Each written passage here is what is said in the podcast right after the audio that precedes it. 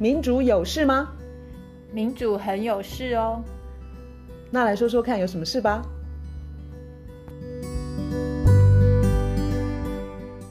大家好，我是苑韶。大家好，我是倩怡。我们今天要谈劳工的力量，劳工团结最有力。但是呢，我先从那个国内呃，现在在讨论这个最低工资法开始，也不是说讨论，应该是说行政院已经推出了一个最低工资法的呃草案。草案对，好，那这个东西，身为劳工，大家听了都很很高兴，对不对？因为未来啊，就是劳雇双方议定的工资不得低于最低工资，然后也就是说，政府出面，呃，邀劳方、资方，然后再加上所有的专家学者，然后呃，未来一起演绎出一个呃工资的涨幅。嗯。那其实我们。也可以认可啦，就是说现在这个呃蔡英文呃上任总统以来，基本工资其实连续八年都调涨。嗯、那老实说，这个最低工资法，它在二零一六年参选的时候就是政见的一部分。嗯，那竟然我们也都知道嘛，他我们的宪法规定他只能连任一次，所以他任期快结束了，执政党现在才才很很认真的提出这个草案。那这个时间点。一方面，我说身为劳工，我们要雀跃，我们要高兴一下，但是其实也觉得也也也是有点可惜嘛。你看，像那个劳台湾劳工阵线对于行政院版的这个最低工资法的这个意见，他就是说啊，行政院现在推出来跟四年前哦，当时那个劳动部推出来预告版的内容差距其实差不多了，就差距不大，就是内容差不多，卡这么久是卡心酸的哦。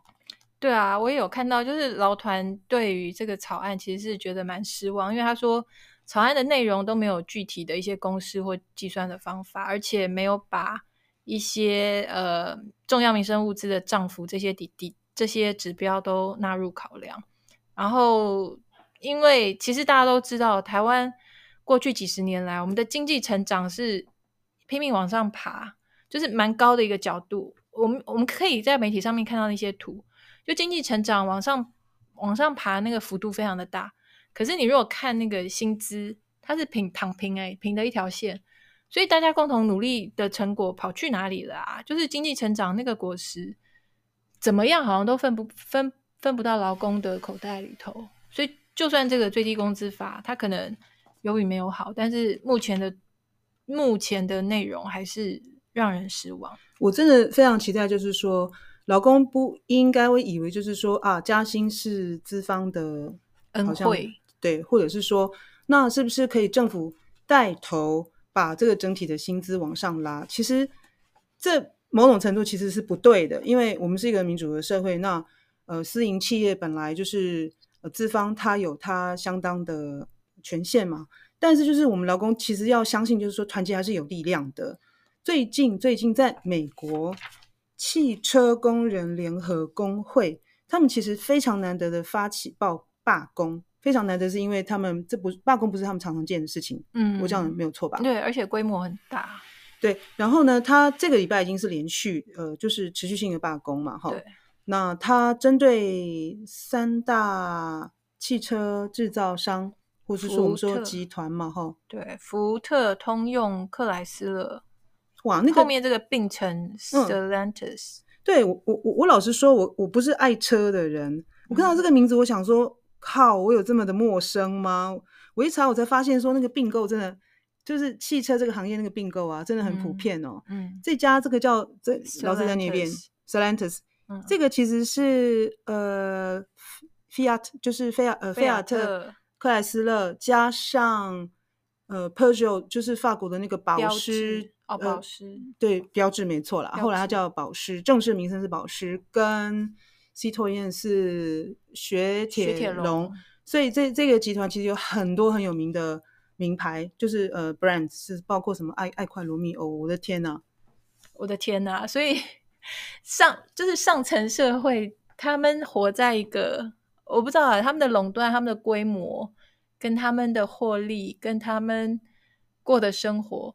其实跟那个现在地地表平，我们在这个地平面的这些劳工，真的是不太像在同一个世界。这三个三大巨头的这个这次美国汽车工人联合会，他这在底特律三大巨头的这这个厂，他的罢工，这三大巨头它的市占率有四十趴，所以这是一个很令人振奋的一个一个一个新闻一个发展。然后他们主要的诉求就是工资跟工时，工资的话，他们要求说要四年合约要加薪四十六趴，然后那资方就说，赞赞赞，怎么可能？就是。我们哪来的钱？就是我们的，怎么可能？就是呃，劳工就用掉这么大这么多成本，然后劳工还要求说工时要减少，每周工作四天，然后其他的一些保障。其实呢，当资方在说怎么可能可以拿这么多钱出来付你们的薪水的时候，大家要记得一件事情：这三个三家车厂他们的执行长去年。他们每个人的年薪都超过两千万美金，美金两千万美金是超过台币六亿啊！这个是他们的底薪，年薪年薪台币六亿，而且是底薪嘛，哈。对，大家去加奖金啊，大家去想象一下，你每年拿到六亿美金那个感觉，这个都是。好，然后他们没办法感觉啦，六亿六百万，我都觉得这个年薪可以接受了。然后这些人呢，说我们哪里来的钱给劳工加薪啊？你们不要傻了。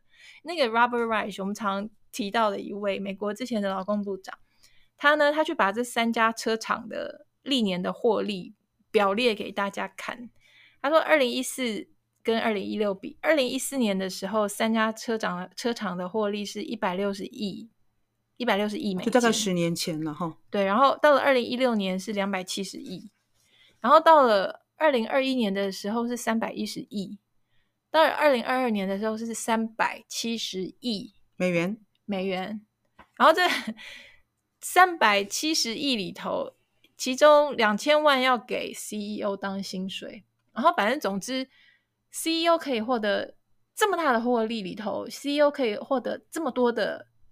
你说它的占比是相当高，就对了。对，就是不可以给给劳工，所以这个是令人呃，应该要我们要去把这件事情努力的把它点出来。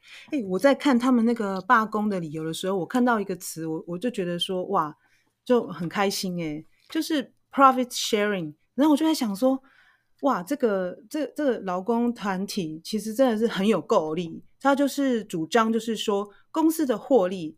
要呃合理的比例要分享给老公，我觉得这是非常非常重要的观念，因为我觉得一路以来新自由主义兴起以来，一路以来大家就是认命的觉得啊，反正公司会处理，然后公司它会公平的分配，然后我们就是乖乖的拿薪水，然后他应该不会太过分。没有，他们非常的过分。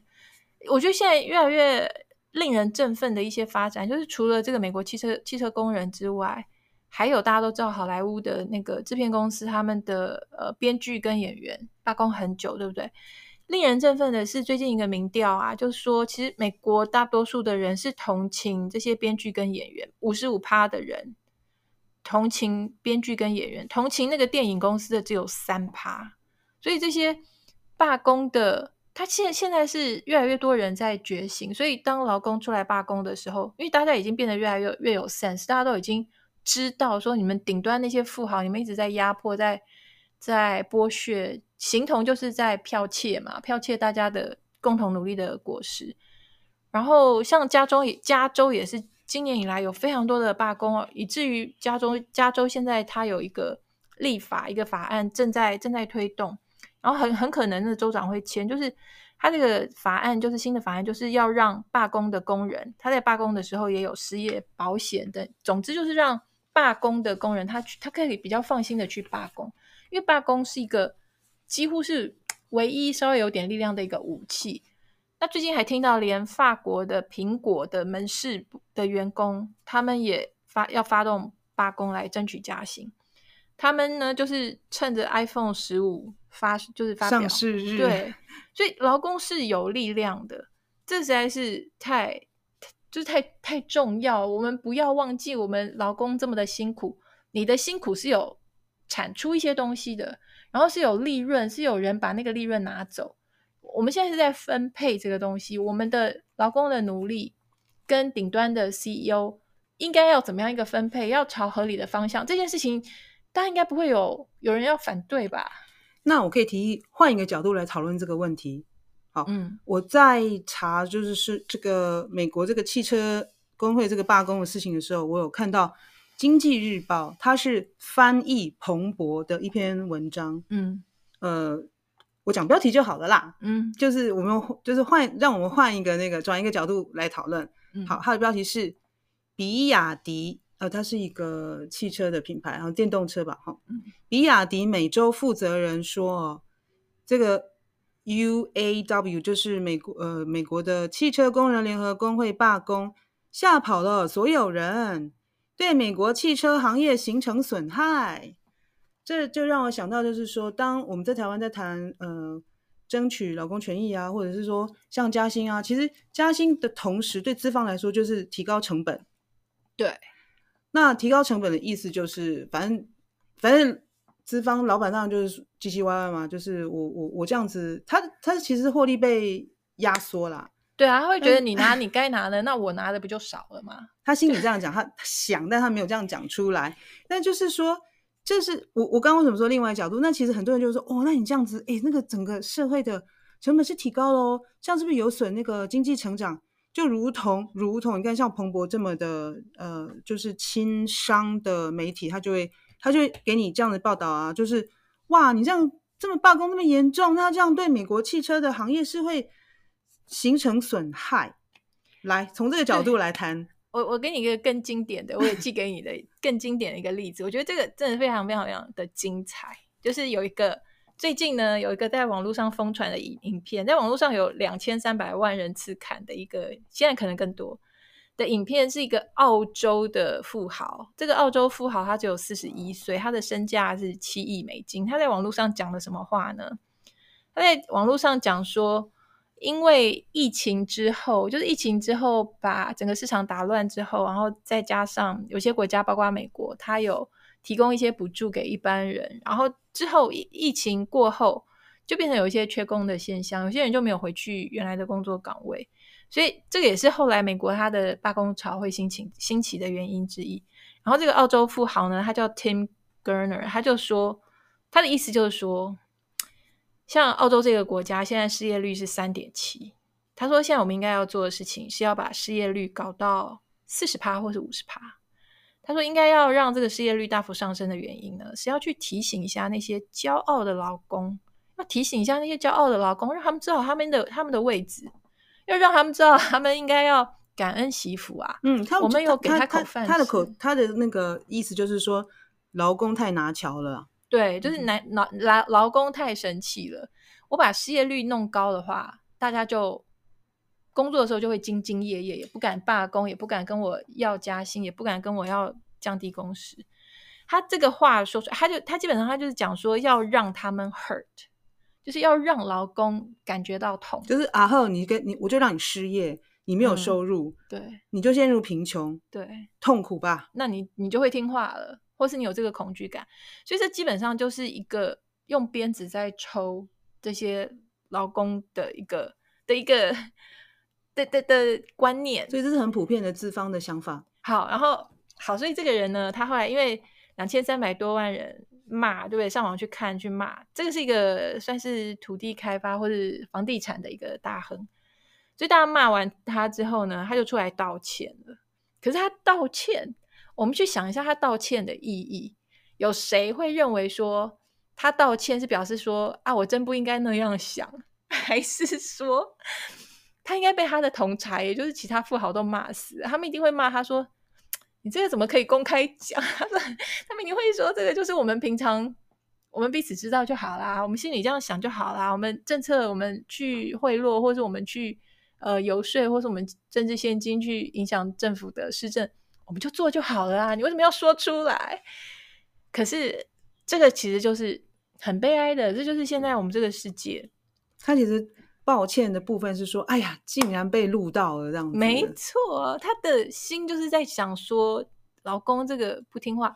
我觉得他们这些富豪跟老公之间，我觉得现在全世界啊，真的是有一些变化，就是因为老公，嗯哼，已经开始有些在抬头，然后有觉醒，然后也有行动，所以那个富豪他就要扭紧，他就要更要扭紧，就不准，就你们不准给我造反。我觉得现在有一种那种。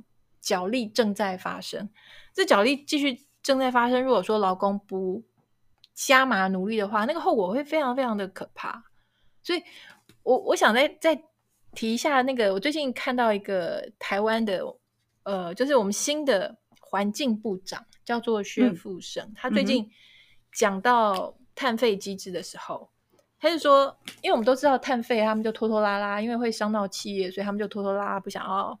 赶快收碳碳费，然后呢，这个新的环境部长一上任，他就说碳费呢，因为它会害消费者，他们的物价会上涨，所以他就说那个碳费呢，也不能就是一下收太多嘛，这样大家荷包会缩水，所以呢，一定要把这个物价上涨这个考虑进去。好，这个东西呢，我觉得我有非常非常大的意见。第一个就是像我我们。讲说碳红利普发，我们这个 podcast 讲讲过几次。我们现在看这个问题，你就是要从顶端他们透过污染获利致富的那些人，去从他们身上去收碳税，这个是最合理。然后它的确会伤到底下的消费者，所以你就是要为什么要普发，就是要发还给消费者。这个基本的一个观念就是说呢，我们今天的。世界的不管是分配或者是碳排各方面，那个最肥厚的那个脂肪很多，在伤害人体的那一块是需要去瘦身的部分。可是他们经常拿中小企业来当挡箭盘，或者是当拿消费者、拿劳工来当挡箭盘，就是说啊，不能那么激进，因为会伤到经济，然后大家会。物价会上涨，或者是中小企业会过不下去，等等等，错错错错错！你就是那一部分，你就是要用合合理的税制，然后你要有适当的补助。可是我们现在全都反过来，我们现在全部都是嘴巴是在讲我们心疼消费者，我们心疼劳工，我们心疼，所以不要那么那么那么高的碳费。可是事实上，真正你拖延的获利的是那些企业。这个我打个比方，就是说，我们如果有个人很胖，他的肚子很大，他需要减肥。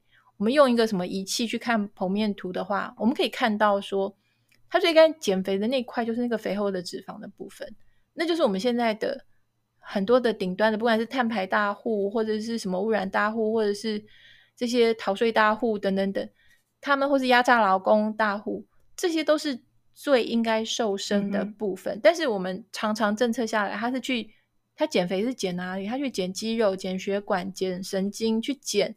真正的中流砥柱，我们这个社会要 run，就是靠这些这些大大批大大量的劳工在那边撑，然后顶端的那些寄，我真的要用寄生虫这个字，就说他们拿那么高那么高的薪水，可是他们对于社会的贡献是，你如果严格讲来是非常非常少的，他们会觉得自己对社会有非常多的贡贡献，可是以他们拿走的，我不管你是天然资源还是。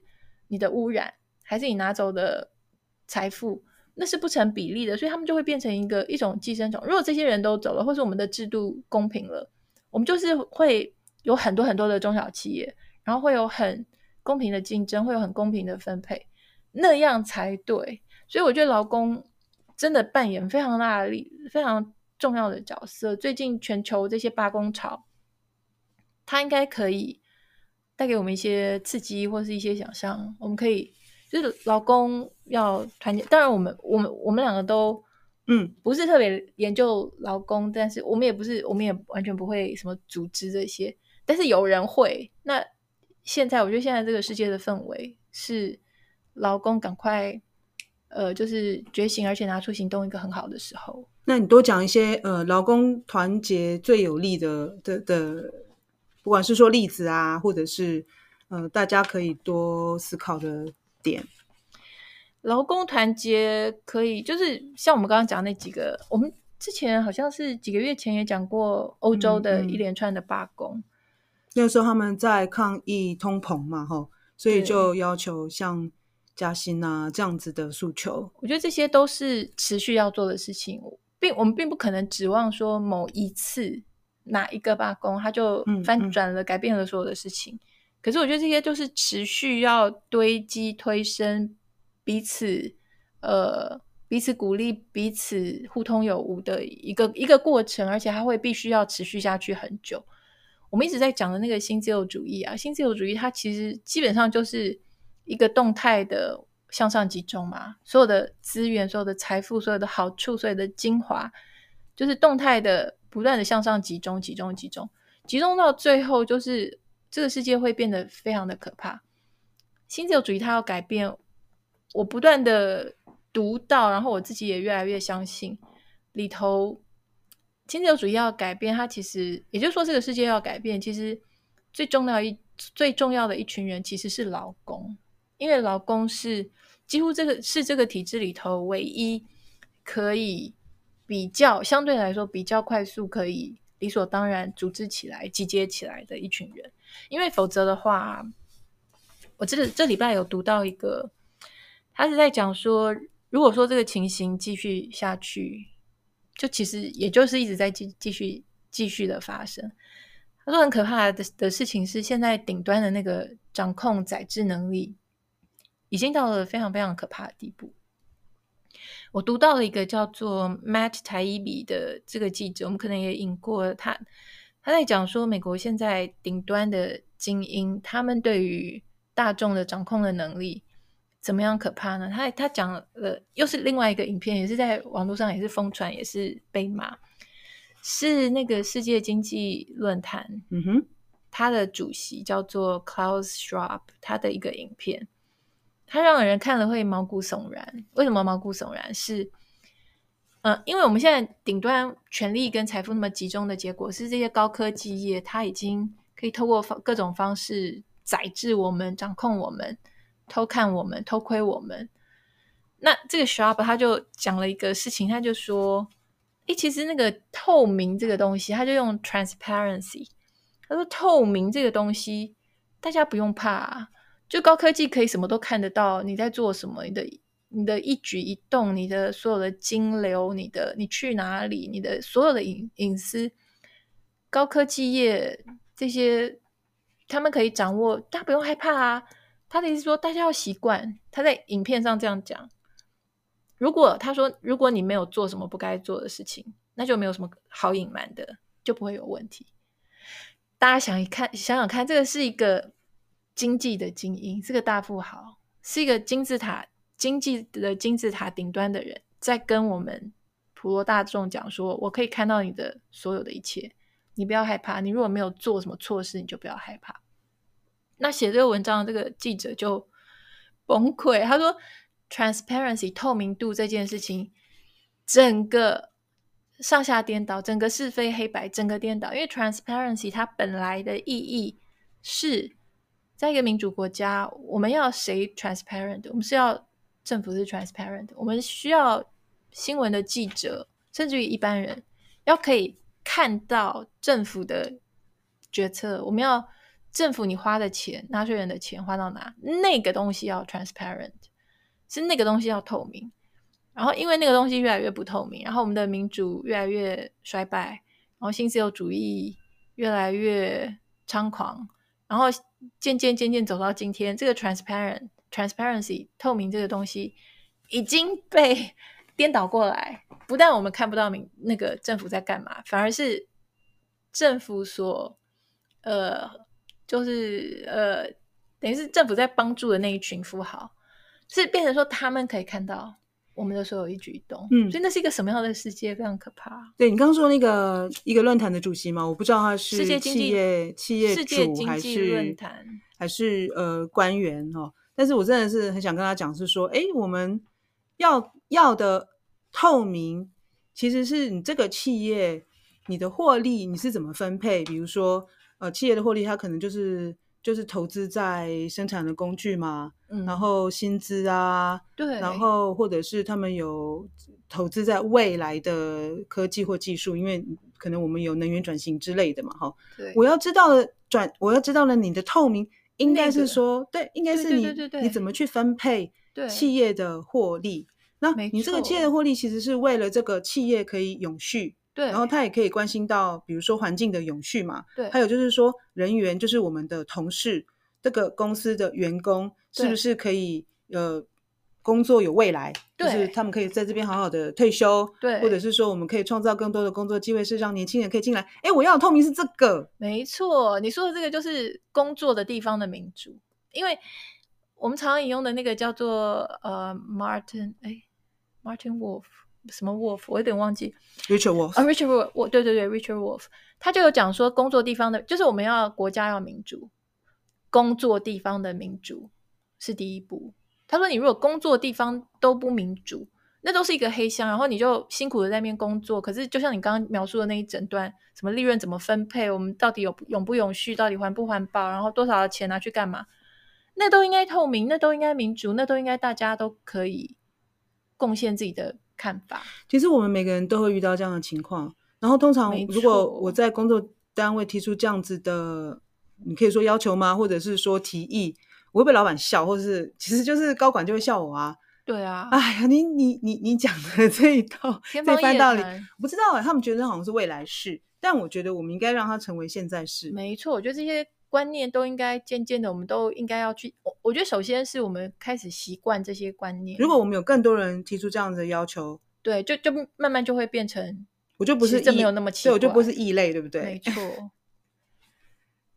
所以，所以就是劳工团结的力量，其实不是只有为了我们个人的，你知道吗？薪资单，其实这个企业能够好好的经营下去，然后这个企业可以变成一个。就是有比较多社会责任，其实就是对我们每个人，就是对我们，呃，就是数量为数就是很多的人，其实是好处的，并不是只有公司的这几个员工而已。我这样讲，你同意吧？对啊，而且最近媒体常常我们会看到一些什么工作贫穷、什么体感贫穷，然后台湾的贫富差距，嗯嗯嗯，什么六点一五倍，就是呃，我们的收入如果分成五块的话，最有钱的那那。那一端跟最穷的那一端相相差了六点五倍，是二零一一年以来最大。所以，我们一天到晚，其实大家都有感觉，这个不是新闻，嗯嗯嗯，这是大家活在里头。然后，我们也谈过美国的状况。你看，像资本主义、新自由主义到后来，它现在的那种残忍跟行不通啊，那个行不通已经非常非常明显。比如说，我们讲过的美国，现在居然是童工是一个大问题。我们讲过一集。然后最近在美国威斯康星有一个十六岁的也算是童工，他在锯木锯木厂因为工作死掉。然后威斯康星他们现在要立法说，诶，十四十五岁做这些工作也 OK。所以我们要看到那个可怕的世界是这个很可怕，很可怕，我们在欺负弱势，然后小孩子其实真的是弱势的一环。那这个东西能够变成事实，其实就是。雇主他在降低他的成本，为了这样子的考量，然后他我们就去欺负弱势，也就是这些小孩子，我们也不尊重他的工作安全，然后甚至他的性命。对啊，所以像工作安全的话，这两天发生的那个爆炸，它也是，我觉得像这两天发生那个明明阳，对不对？就是呃，屏东大爆炸。对啊，它也是。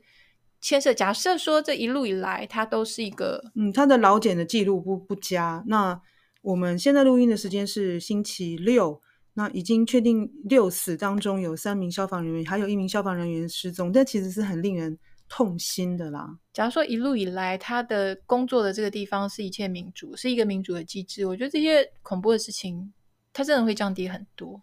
好啦，那我就再拿台湾。嗯，最近娱乐讨论的一一个实际的例子，嗯、呃，比较是娱乐的，对不对？没有啦，人家赖佩霞现在是那个娱乐跨到政治了，好，所以就是我要讲那个呃，郭台铭他他想要参选总统，然后他的副手人选赖佩霞，他在那个就是副手人选宣布的那个场合，他的致辞就提到那个一例一休的例子嘛，然后我就诶，我就想说，他这样讲一例一休，我们真的有必要来讨论一下哦，就是。他说，那个一例一休政策开始实施的时候呢，赖佩霞他是说，他看到原本生意兴隆的老店，然后一家一家这个拉下铁门，就是呃什么休业公告啊，然后就是地上都是一些什么，你知道吗？就是没有拆的信啊，呃，落了一地，就是原本热闹的街道呢，就变成无无人打理的空巷。他就是很情感的诉求，讲的那些什么老老板红着眼眶，满心愧疚的请求老员工的谅解。我非常的叹气，因为我是我是那个支持一例一休的人，我不太知道他的重点是在哪里。但是我看了叹气的意思，就是说他如何是能够把那个一例一休的这个法法令跟有一些商家关下铁门，就是经营不下去，呃，他是画上等号。我我觉得这其中逻辑不通，然后错错错，我们可以讨论的更多的点。他关门可能有他其他其他的因素。那难道是说他呃六日需要呃就是需要营那叫什么？就是他不能够连开那么多天，可能他有员工也不够嘛。就是要不然他就请更多的员工啊，他要让那个排班可以排得过来啊。那或者是说这个法令的执行上面他们不懂，可以去呃寻求比如说解释啊，或者是说怎么样子施行才能够让他这个小店家可以运作。应该是哪里环节上面不对啊？他怎么可以说那个一例一休施行之后，这些店关了，然后好可怜哦？我觉得我 我觉得公共政策不不应该接受这种滥情。对啊，我我是看到那个电视上有，只是下面一个标题说他为了这个哽咽。我那时候哎，我也有点哽咽。我在想说，怎么有这么好的事？就是 我还以为他是在觉得就是对劳工不够好，然后所以哽咽。我觉得他他对于就是。这是基本上一个惯性啊，也不光是他，就是心疼资方而不心疼劳方，这已经是普遍惯性。然后会觉得，但是我要强调的是说，我们其实中小企业是辛苦的。我们在讲新自由主义的时候，最最需要被改革的当然是最顶端。所以无论我们是在讲说劳工或是中小企业，他们都是那个很多层里头的，就是中层跟下层。然后那个最大问题就是最顶层。嗯嗯所以那个最顶层是最需要被被检讨的。可是我们在讲赖佩霞这个例子的时候，我觉得无论如何，我们不可能你那个哽咽就是，总之他我们应该对劳工有更多的心疼，而不是脂肪，因为今天这个整个的体制已经太明显了，被压在最底下，喘不过气来，然后没有办法好好的建立家庭、买房子，或是。过个像样的生活，然后有足够的时间可以正常的过人过的生活的，就是劳方。所以再怎么样，我觉得该哽咽是当劳工他们的的问题，才应该让我们哽咽。劳工的处境，劳工的生活现在到底是怎么样？这个可能是很多公众人物呃很少看得清楚的。对啊，他们就想说低薪，低薪都那么久了，你们也该习惯了。这个蛮可怕的哦，所以我觉得，嗯、呃，我觉得这最低工资法当然就是，如果台湾真的通过了，我们接下来看它怎么样的实行啦。嗯，但它当然就是还是一个，因为法制化嘛，就就是还是一个指标性的，嗯、算是好的东西吧。